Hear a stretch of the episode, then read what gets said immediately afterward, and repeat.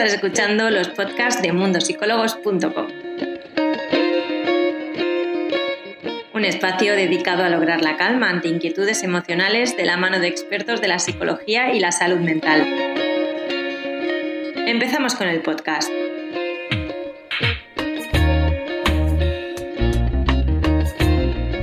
Bienvenidos a todos, yo soy Irene Muñoz, la Community Manager de Mundo Psicólogos España. Hoy vamos a contar con Laura Moratalla para hablar sobre comunicación en pareja.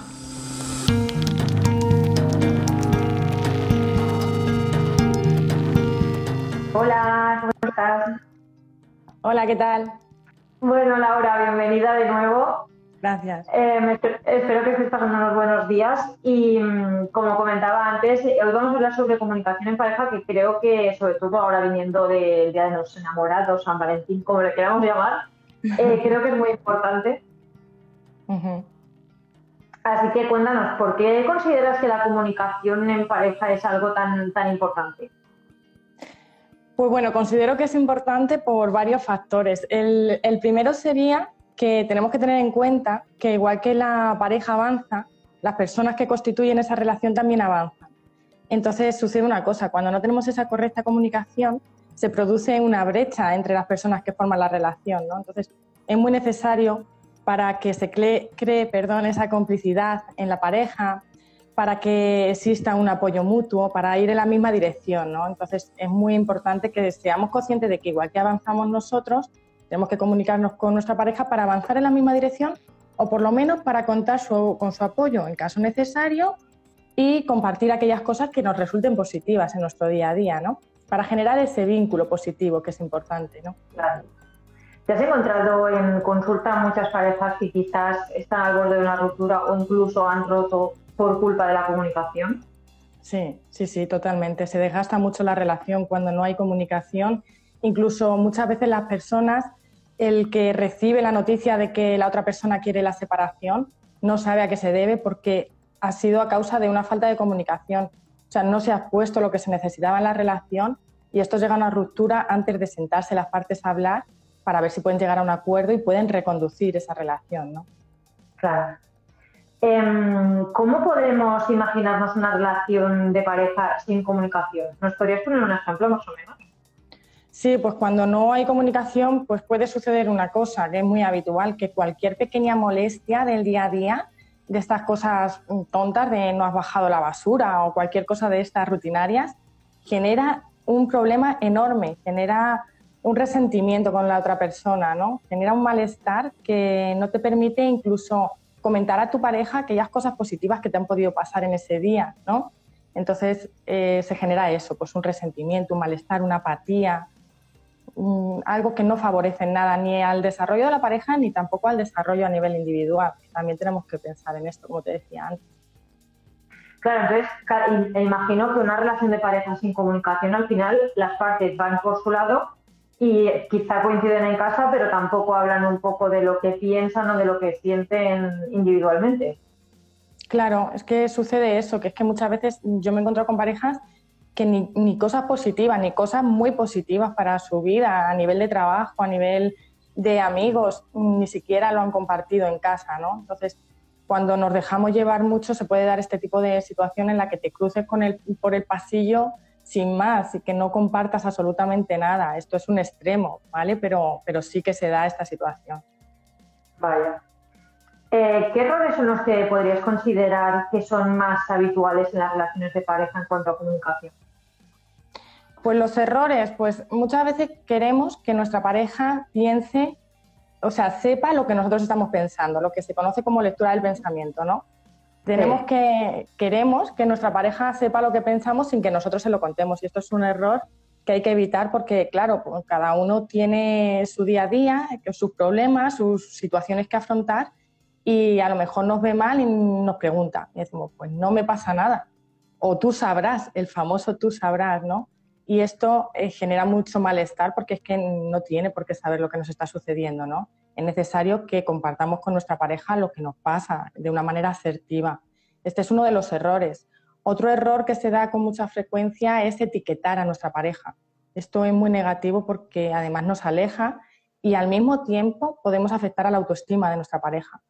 El decir es que eres un vago, es que mm, eres un torpe, cosas de este tipo, no son nada positivas para generar esa comunicación y generar ese vínculo afectivo positivo, ¿no? Entonces, este tipo de errores son muy comunes. También el blanco-negro, el nunca hacen nada bien o el siempre lo haces todo mal, esto tampoco es objetivo ni mucho menos realista, porque tu pareja tendrá sus cosas positivas y sus cosas menos positivas, ¿no? Entonces, también cuando le etiquetamos de esta manera, se produce un alejamiento en la comunicación. Y otro error, y ya te... Sí, dime, Irene. Al final, indirectamente estamos atacando a nuestra pareja, aunque en cierta manera no nos demos cuenta. Claro, claro, a lo mejor es sin darte cuenta, pero le estás atacando y es lo que te digo, es que puede afectar su autoestima y puede, puede afectar su desarrollo en otras áreas, no solo a nivel de pareja. Puede generar esa opinión sobre sí mismo si, si su propia pareja, que se supone que tiene que ser la más cercana, la más empática, la más afectiva, con él o con ella le dice y le hace llegar este tipo de mensajes, pues puede generar en él una desconfianza en sus propias capacidades, ¿no? Ya, claro. ¿Y el otro error que nos comentabas? El otro error que se da también con mucha frecuencia es hablar de problemas del pasado. A lo mejor tú tienes un problema sobre la mesa y no te centras sobre ese problema, sobre ese tema, ¿no?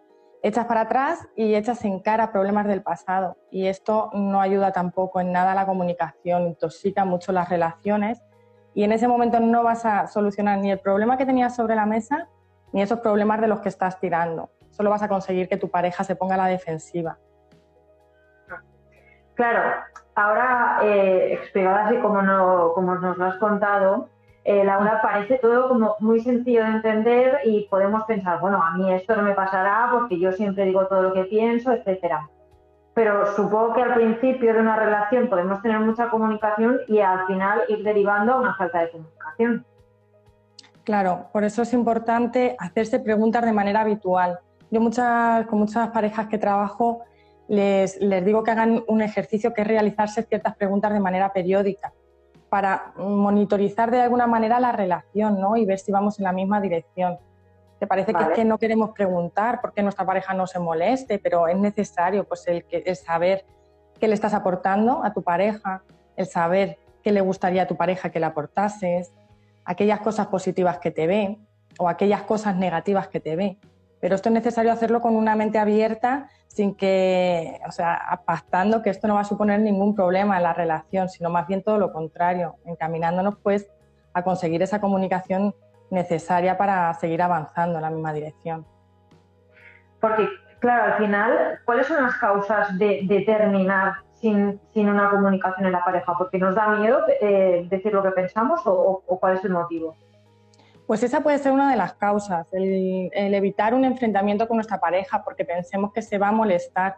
Por eso es necesario sentarnos y de una manera asertiva, cuando estemos tranquilos, no en, medio de una discusión, ¿no? cuando desde la tranquilidad sentarnos y hablar de las cosas que, queremos o de las cosas que nos gustaría que nuestra pareja mejorase, con, con eso, con apertura de mente. Este sí es uno de los motivos. Otro motivo, muchas parejas me dicen que es por falta de tiempo, pero Luego, hablando con ellas, mmm, dedican mucho tiempo a discutir de, manera poco saludable. Entonces, al final, la falta de tiempo no es una realidad en muchos casos. El caer en la rutina es un motivo que también dice mucho, pues el tema del trabajo, de los hijos. Estas cuestiones afectan mucho también a la comunicación. Y, básicamente son esos los problemas que, hacen que, falle la comunicación en una relación de pareja hace unos momentos comentabas que muchas veces se discute y, no, se, no nos comunicamos correctamente. Yo te iba a preguntar, ¿discutir es malo o es bueno? Discutir es bueno, pero sabiendo hacerlo siempre con respeto, siempre empatizando con nuestra pareja.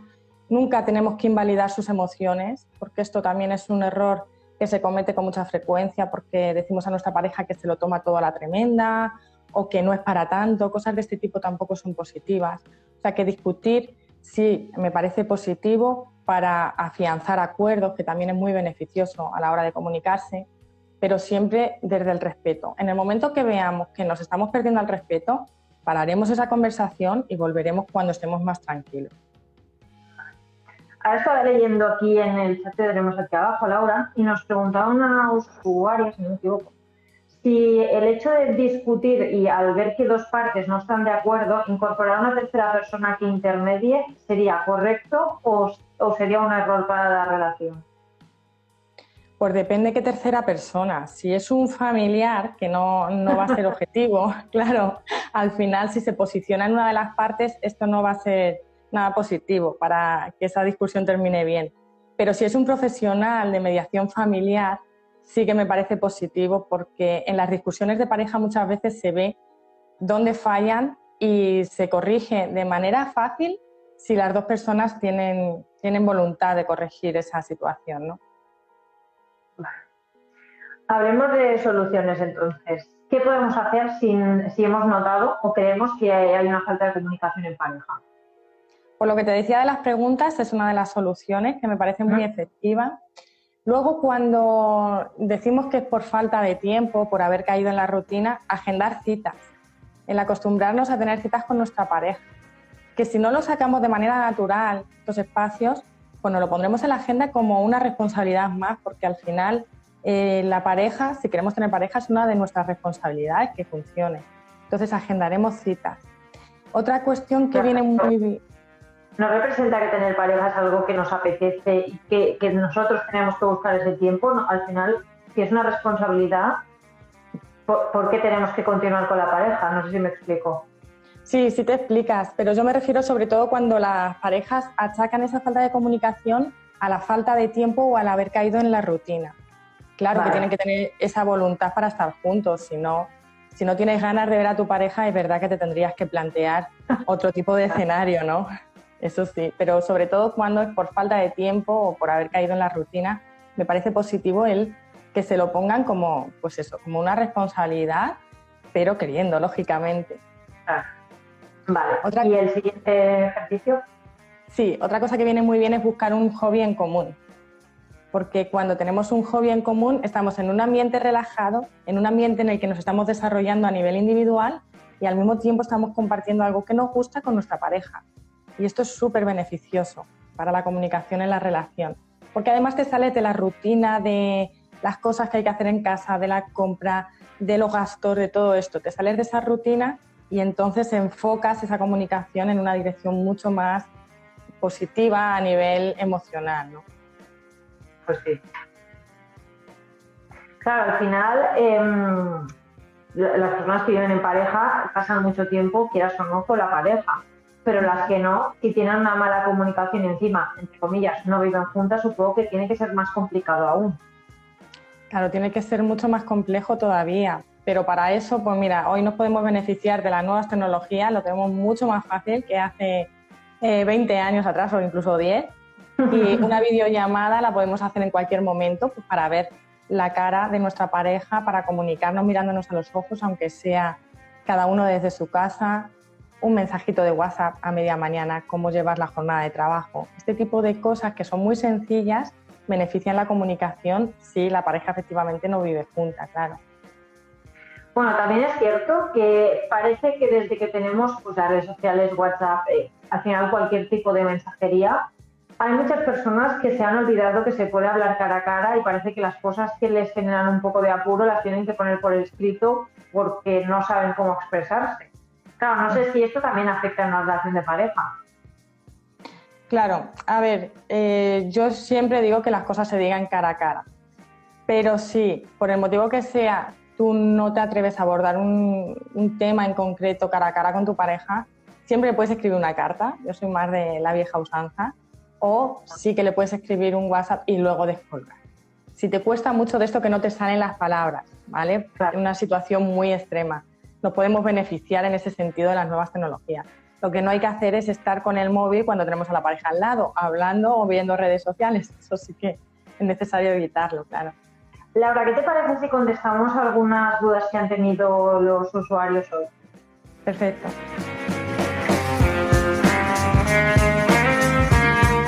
Mira, por un lado nos dice, mm, mm, mm, ¿Por qué al principio hay mucha comunicación y se va desgastando con el tiempo? Pues al principio hay mucha comunicación porque al final, cuando tú comienzas una relación es como que todo gira en torno a esa relación. Estamos ahí eh, con las hormonas eh, a, flor de piel, tenemos esa motivación por gustar a nuestra pareja, por unirnos a ella. Y con el paso del tiempo, pues cuando se afianza la relación, muchas personas como que lo dejan un poquito de lado. Por eso el tema de hacerse preguntas de manera constante. Eh, es importante que cuando estés con tu pareja sentir el contacto de su tacto, de su mano, cuando te la da un abrazo. Cosas de este tipo son muy importantes, pese a que haya pasado el tiempo, pese a que lleves 20 años con tu pareja, para seguir teniendo esa comunicación. Mira, también tenemos una duda que la verdad es que me parece bastante interesante, porque nos dice, ya no sé cómo decir las cosas sin que se monte una bronca. Claro, en estos casos es verdad que cuando todo supone un problema es normal que la persona tenga miedo a enfrentar esa situación, pero hay que acordar antes de sentarnos a hablar que no es para discutir, que es para trabajar por la relación porque queremos enfocarla en una dirección que nos resulte más positiva a las dos partes. Entonces, la otra persona deberá entender que el objetivo de nuestra conversación va en línea de mejorar algún aspecto si no lo acepta ya es que tampoco mandamos, ¿no? Eso ya no está en nuestra mano. Pero nosotros siempre tendremos que decir que, vamos en la línea de arreglar esa situación que se está dando. Desde la tranquilidad, la empatía, con una comunicación asertiva. Pero claro, como reacciona la otra persona se nos escapa. Claro, también, estaba pensando que qué ocurre si nosotros nos damos cuenta de que falta comunicación se lo decimos a otra persona, pero la otra persona no pone su parte. Entonces, aunque intentes comunicarte asertivamente o, hacer entender o llegar a un acuerdo, es complicado si la otra persona no hace nada. Claro, si la otra persona no hace nada, es verdad que la comunicación forma parte de, de, las, o sea, que es una responsabilidad de los dos, de las dos personas que integren la relación. Si la otra persona no pone de su parte, eh, ya sí que es muy complicado trabajarlo, pero deberemos comunicarle cómo nos estamos sintiendo nosotros y esperando a que lo entienda, porque si no, en algún momento nos desgastaremos y la relación mm, se dará por finalizada, claro. Bueno, bueno, Laura, pues espero que toda la gente que nos ha estado viendo hoy eh, les sirva de ayuda lo que nos has comentado y te doy las gracias como siempre por estar aquí. Muchas gracias, Irene. Un placer. Igualmente. Hasta luego.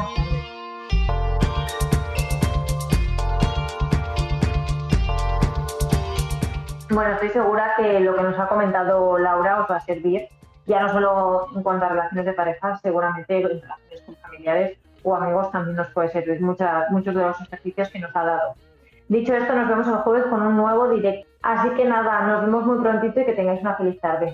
Hasta luego.